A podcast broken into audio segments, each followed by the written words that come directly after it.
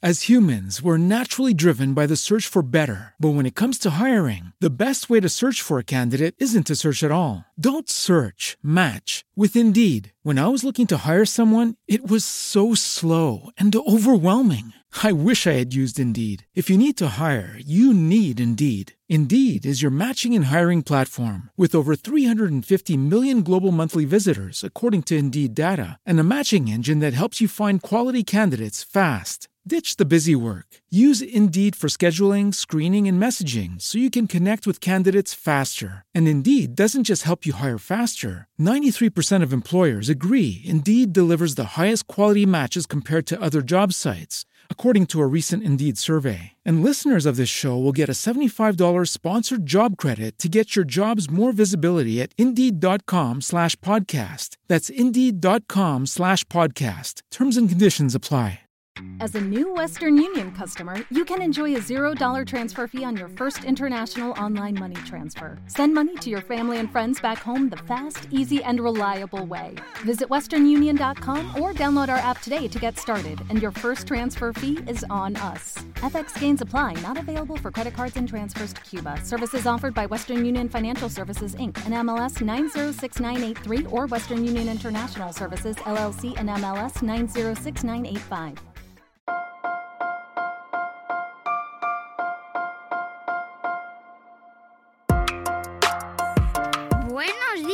Días, Madre Esfera. Buenos días, Madre Esfera, con Mónica de la Fuente. Seguimos en directo, eh, retomamos una nueva sesión y la última de nuestra edición de este año, del 2022, de la Feria del Libro Madre Esférico. Y lo hago, bueno, es que no puedo estar más contenta porque lo hago con mi amiga Diana Oliver. Hola Diana, ¿cómo estás? ¡Qué ilusión! Muy bien. Con mucha ilusión, me encanta.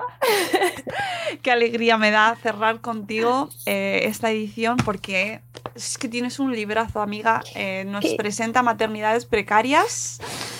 Y qué contenta estoy de, de- de tenerlo aquí, de, de ver estas manitas que publica ARPA y, y que acaba de salir, salió el mes pasado. Diana, enhorabuena. Muchas gracias. Muchas gracias. Eh, sí, el 6 de abril, el 6 de abril. Y, y, y mira, ¿Cómo muy estás? contenta. Pues mira, muy nerviosa porque ha sido una cosa ahí de mucha inseguridad y de muchas cosas que tú y yo sabemos.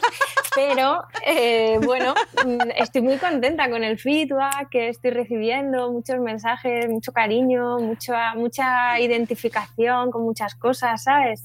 Y está siendo súper bonito, la verdad. ¿Qué Muy es bonito. maternidades precarias? ¿Qué quiere decir maternidades Eh, precarias?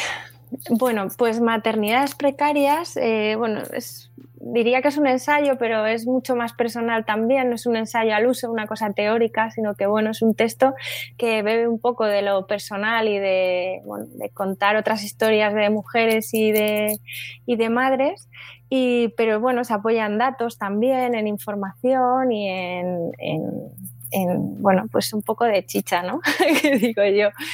Y bueno, pues trata un poco de mirar un poco más allá y abrir otros discursos en torno a, bueno, a qué nos pasa, a qué cuáles son nuestras dificultades, nuestras dificultades hoy, que somos madres y que aparentemente tenemos más capacidad, más, mm, más libertad para elegir cuándo, cómo, con quién y demás, eh, sobre todo en algunos países.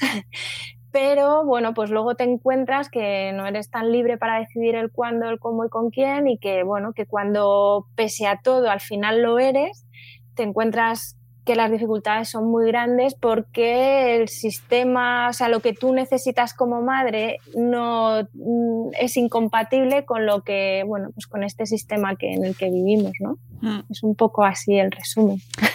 En la reseña que escribí para Madresfera eh, decía que tu libro me parece que es un viaje en, Mm. mm, en el que nos vas eh, eh, visibilizando o ayudando a que nosotros seamos testigos de cómo la precariedad está eh, tocando prácticamente todas las etapas que, o todos mm. los aspectos que rodean la maternidad.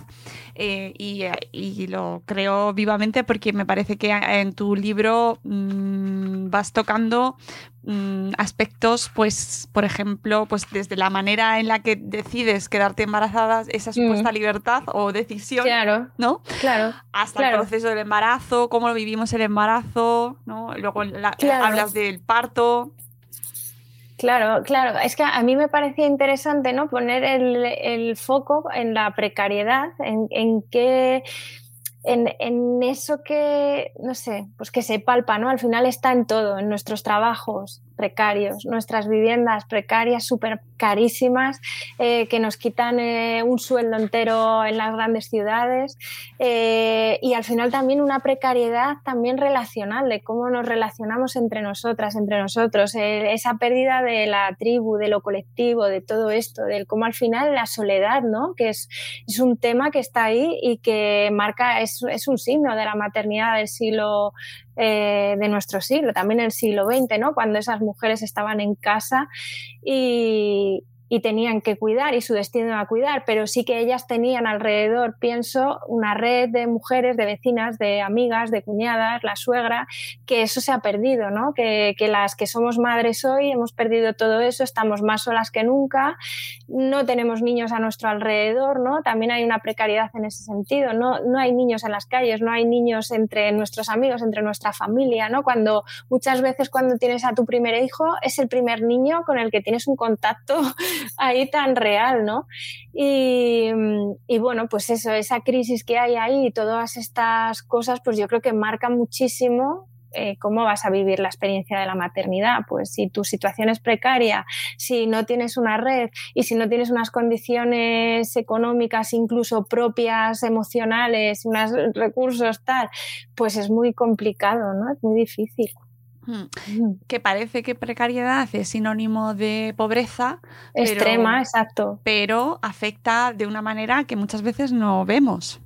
Claro, por eso que hay muchas formas de precariedad, ¿no? Que es cierto, hay una pobreza extrema y hay una pobreza que está ahí, aunque haya políticos que digan que dónde están, que no la ven, ¿no? Como el, como el meme, ¿no? ¿Dónde está? eso es. ¿Dónde está? Como el de la contaminación, ¿no? ¿Dónde está la contaminación? Que yo no la veo, pues está ahí está ahí y nos cruzamos con personas así cada día en el metro, en el autobús, en la calle, ¿no? Aunque no... Pero, pero bueno, pero hay otras formas de precariedad, yo creo, ¿no? Que es esto, es esta, esta, esta precariedad económica, esta precariedad laboral y esta precariedad relacional. Y sobre todo luego, ¿qué genera todo eso? Pues genera esa culpa, ¿no? Esa, ese agotamiento, esa frustración, esa, ese sentir que, bueno, pues tampoco tenías unas expectativas muy altas, pero que tampoco llegas a nada, que no eres esa madre que, que, te, que crees que, que, que, se te exige, ¿no? Esa hiperexigencia que hay, pues que da, da, o sea, tiene muchas ramificaciones luego todo eso, yo creo, ¿no? Sí, además mm, en el libro hay muchísimas eh, entrevistas que y testimonios de mm. gente a la que tú has entrevistado y que va aportando pues precisamente más eh, matices, ¿no? Desde todos esos lados desde donde nos vas hablando en ese viaje. Eh, por ejemplo, en cuanto a, temas tan que, podrían, que, que, son transversales, como por ejemplo el tema de la violencia obstétrica. Mm.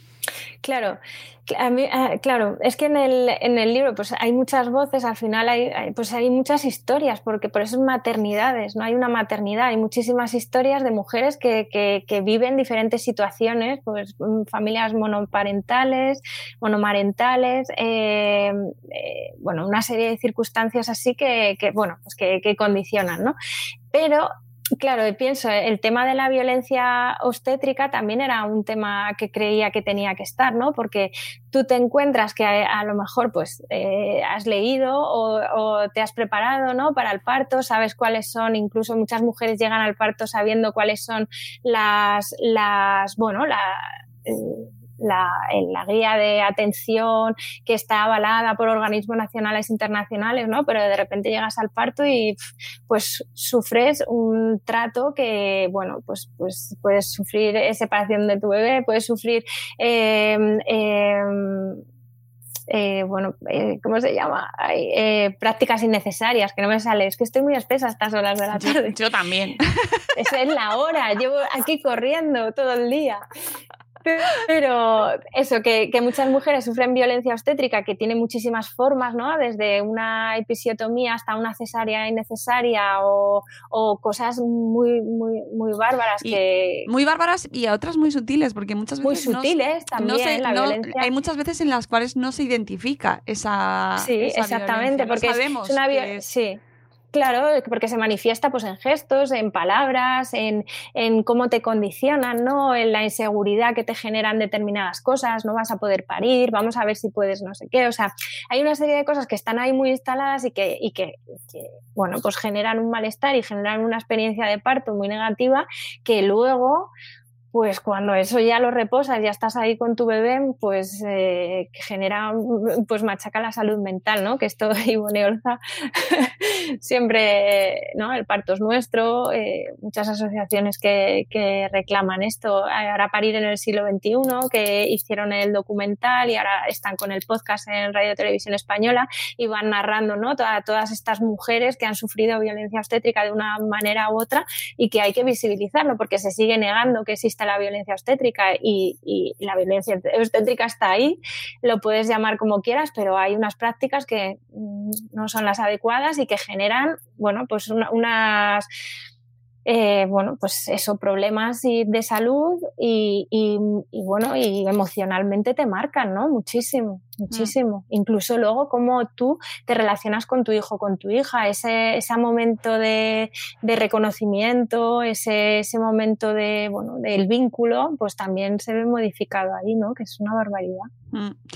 Eh, que, no se reconozca la violencia obstétrica en muchas ocasiones también me lleva a otra de las reflexiones que tú haces mucho, eh, y no solo en el libro, sino en general, que es cómo se eh, precariza también el, tema de la maternidad. Cómo hablar de maternidad ya en sí es precario. O sea, que, que, escribas un libro de maternidad ya es precario, porque en realidad ¿Quién habla de pues, maternidad? Pues, son cosas de, cosas de madres. Claro, claro, claro. Cosas de madres, cosas secundarias. Yo eso es una cosa que Adrián y yo vivimos con mucha frustración porque es un tema que nos apasiona, somos muy frikis de, todo esto y creemos que, hay mucha chicha ahí, mucho, mucho, ¿no? La maternidad es un asunto súper político, es una cosa, eh, es filosófico, es, eh, tienes historia, tienes eh, sociología es todo, es que, es que la maternidad abarca muchísimas disciplinas y no, no hemos hablado de la maternidad, ¿no? Estas veces que se dicen, es que hay muchos libros de maternidad, es que se habla demasiado de maternidad. ya, están, ya están todos escritos. Nunca será, nunca será suficiente. tenemos que seguir contándolo y como decía Jadmina Barrera que decía, tenemos que derribar el canon y construir uno nuevo. Es que no nos, nos, nos, no nos sorprende que haya mil manuales de autoayuda. El otro día me decía una mujer en Twitter, es verdad, hay miles de manuales, miles de libros de la guerra, de batallitas políticas, de, biografías de generales y, hijo de maternidad hemos empezado a contarlo muy tarde y, y a contarlo bueno, pues a cuentagotas y poquito a poco y desde diferentes tal. O sea, nunca vamos a, nunca va a ser suficiente, jamás, hasta que, mira, toda la historia que hay de los libros, hasta que podamos eh, eh, llegar a escribir tanto como se ha escrito de otras cosas, pues, y es la experiencia que nos atraviesa a todos y a todas, porque es, es una experiencia crucial que, con la que estamos todos relacionados, pero al final es verdad que la maternidad pues es un tema eso, minusvalorado, no se le da valor,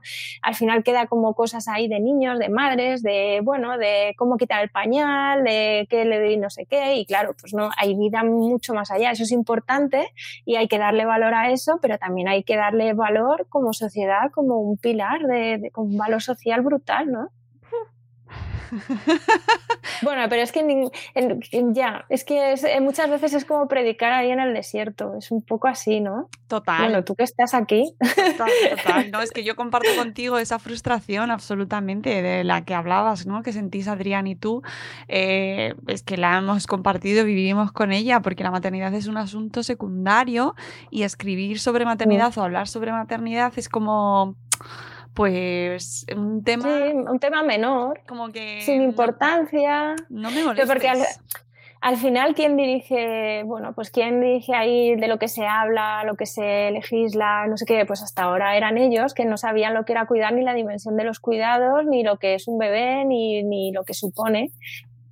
Y entonces, bueno, yo creo que poco a poco esto va a ir cambiando y yo creo que, que necesitamos eso. El, como decía Marcela Lagarde, que decía, me, eh, hay que maternizar a la, a la, sociedad, ¿no? Decía algo así. Pues eso, hay que, hay que volver a eso y, y, y con el valor que tiene, ¿no? El darle también nosotras valor, que muchas veces no lo hacemos, ¿no? Que es como, soy, bueno, mi trabajo, soy mujer y soy trabajadora. Bueno, pues ¿qué pasa si solo quieres ser madre?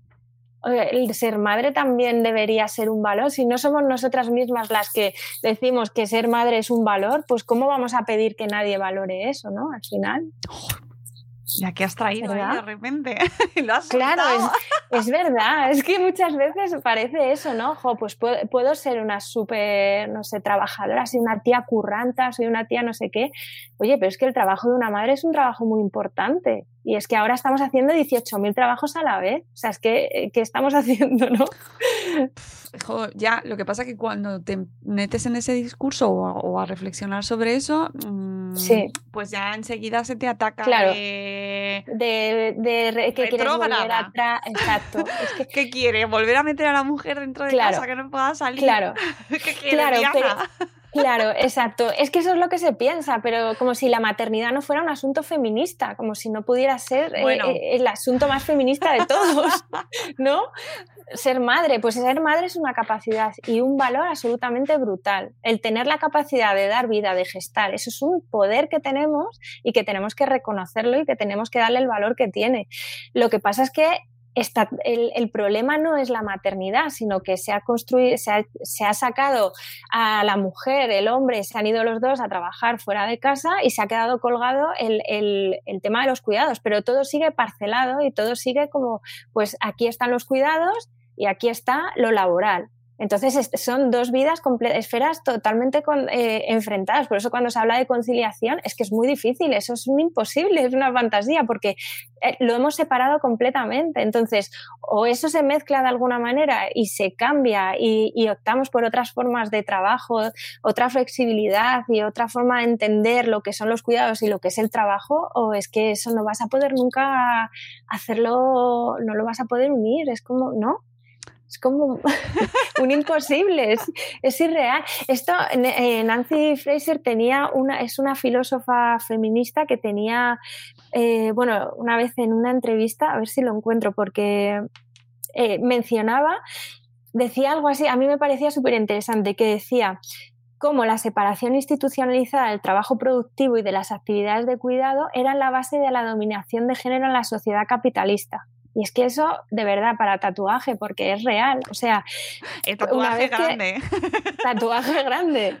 Porque es que, es que es así. O sea, si tú no mueves esas estructuras y encima la esa estructura es cada vez más precarizada, el trabajo cada vez es más precario y tu maternidad tú cuidas cada vez con más precariedad, es que sigues alimentando un sistema perverso y todo, la, precariedad solo va a ir en ascenso, ¿no? no hay una forma, si no atajas la precariedad y si no haces por entender esa separación que existe, es muy complicado, ¿no?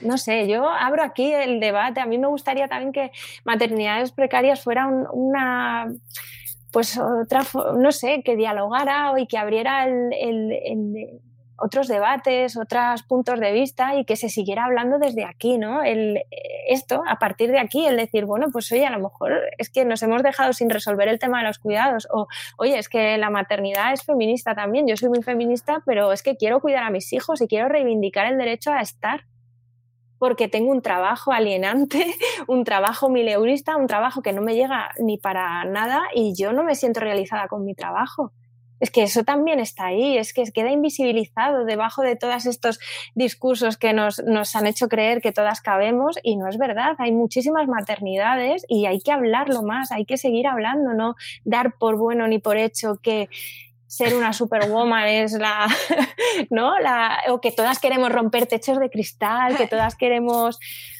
no, no quiero, yo no quiero romper techos de cristal, yo quiero una vida tranquila y sí, bueno, e, el, discurso que, imperante. y que impera y que interesa en, general es el sistema pues eso tú, tú mira a ver cómo te las apañas para conciliar no conciliar es el objetivo conciliar es el objetivo. Y tú haz con tu vida lo que ya te, ya te las apañas tú, ya te haces, ya te harás los cursos que te tengas que hacer. Claro, claro, porque luego esa es otra. luego esa es otra. Para, para ver cómo lo haces. Porque nosotros vamos a seguir, porque lo que nos interesa es que tú sigas produciendo. Y tus hijos. Claro, que tú eh, seas invisible, al final se invisibiliza la maternidad, la madre no interesa, no interesa la oscuridad, no interesan los niños, interesa que tú cuanto antes se te note poco que, y tal, y que eres madre, porque tienes que volver al sistema como si nada hubiera pasado, cuando ha pasado un huracán. Entonces, ¿Cómo vas a volver a la vida como si no hubiera pasado nada? Estos horarios horribles, estos espantosos, no sé. Mm, y pienso que, muchas mujeres no se pueden eh, sentir en todos estos discursos, ¿no? De eh, techos de cristal, de empoderamiento, muchas veces ese empoderamiento como mujeres ejecutivas, agresivas, no sé, como si... Bueno, el discurso neoliberal, ¿no? Es el... Neoliberal, sí. exacto, ese discurso neoliberal, esa mujer que todo lo puede, pero que también quiere estar con sus hijos y que no quiere renunciar a nada, que te dicen que sí que se puede con todo, ese, ese echarte a tus espaldas, esa, el que si no has conseguido lo, esto es porque tú no lo has intentado lo suficiente, ¿no? Esa culpa que vas alimentando ahí,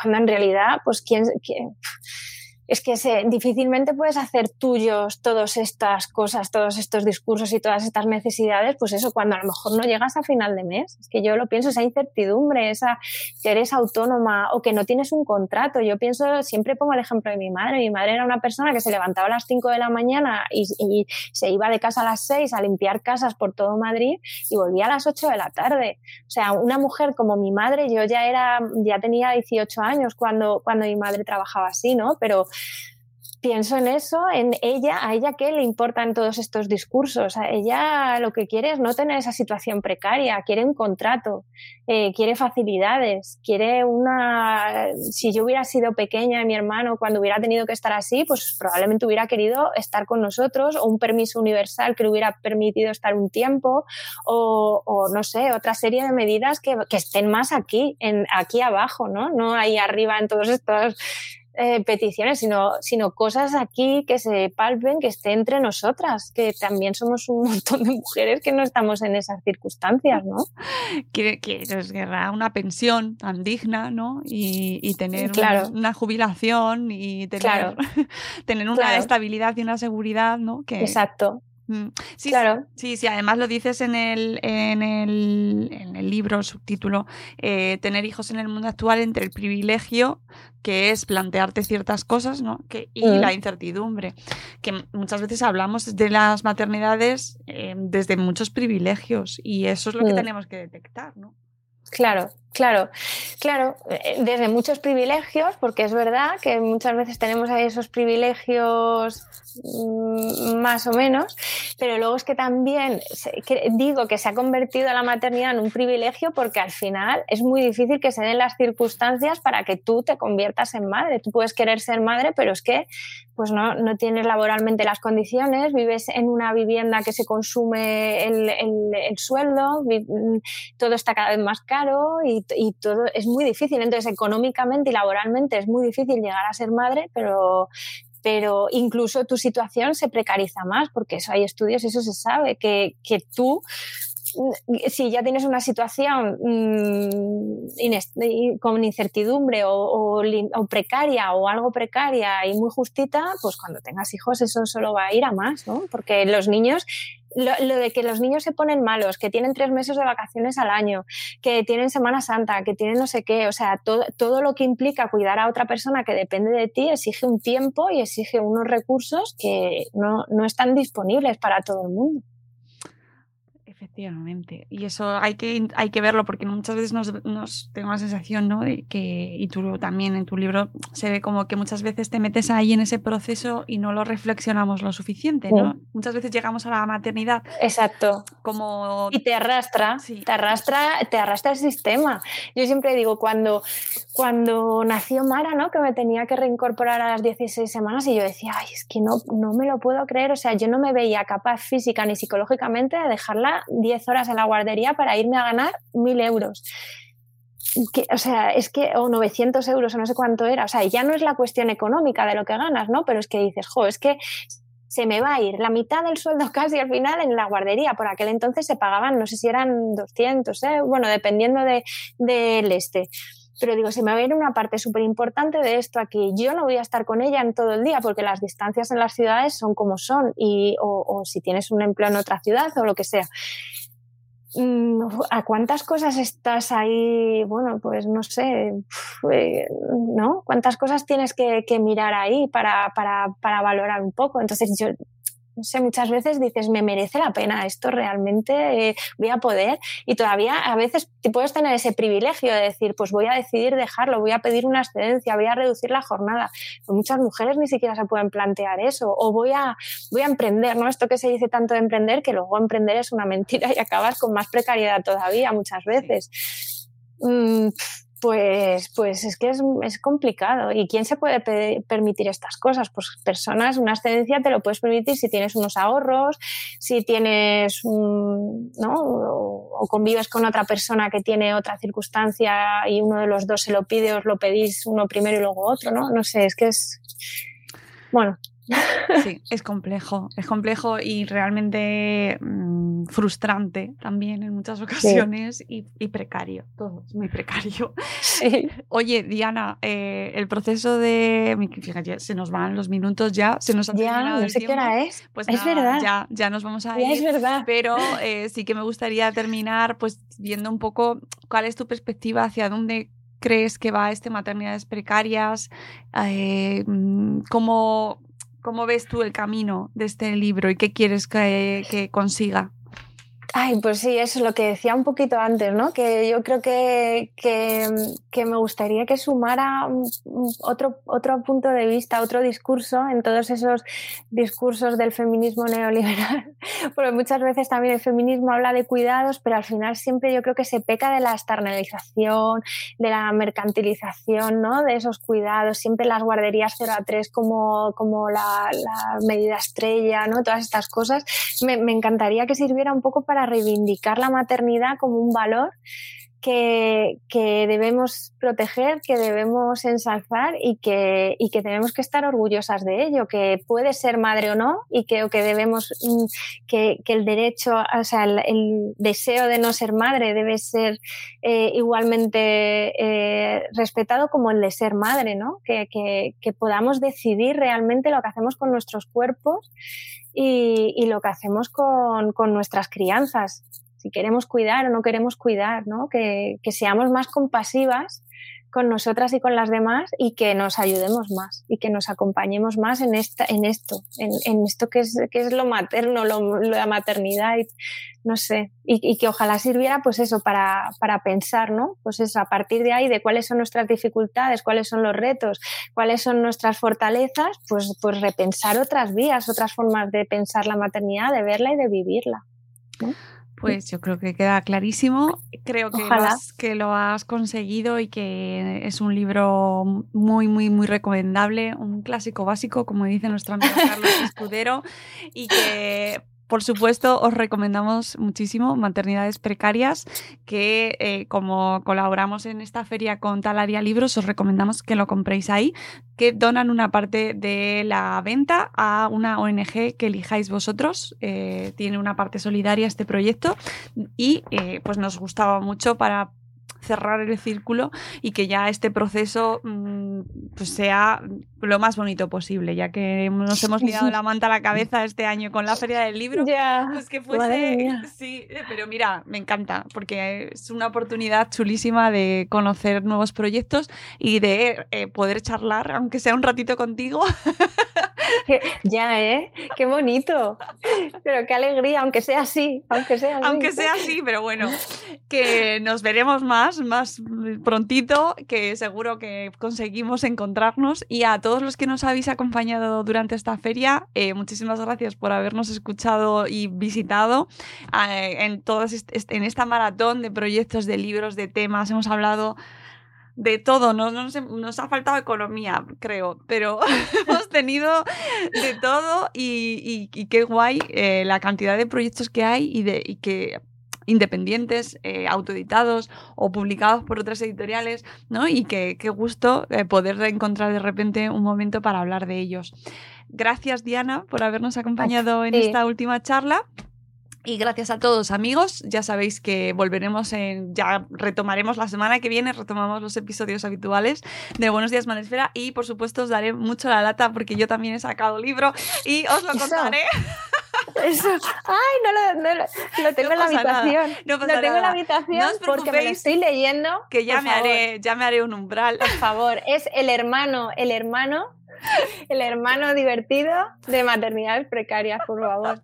Es, verdad, primero, primero os leéis maternidades precarias, eh, os enfadáis ahí, os sale el fuego y, y, luego, ya, pues venga, a reír un rato y con, es maravilloso. con adiós expectativas. por favor, voy a meter una cuña de tu libro. Me estoy riendo muchísimo.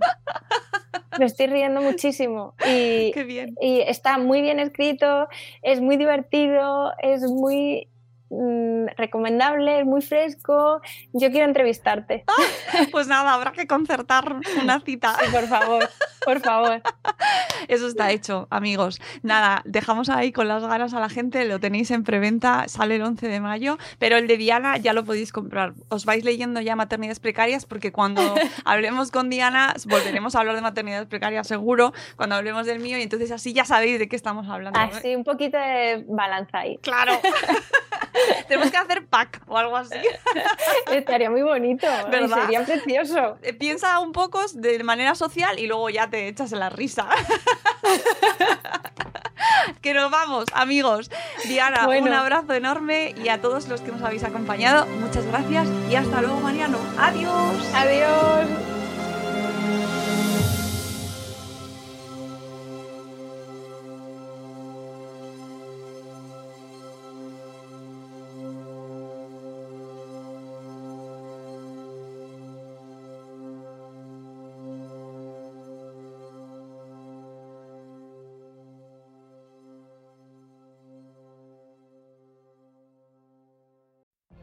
What if you could have a career where the opportunities are as vast as our nation, where it's not about mission statements, but a shared mission?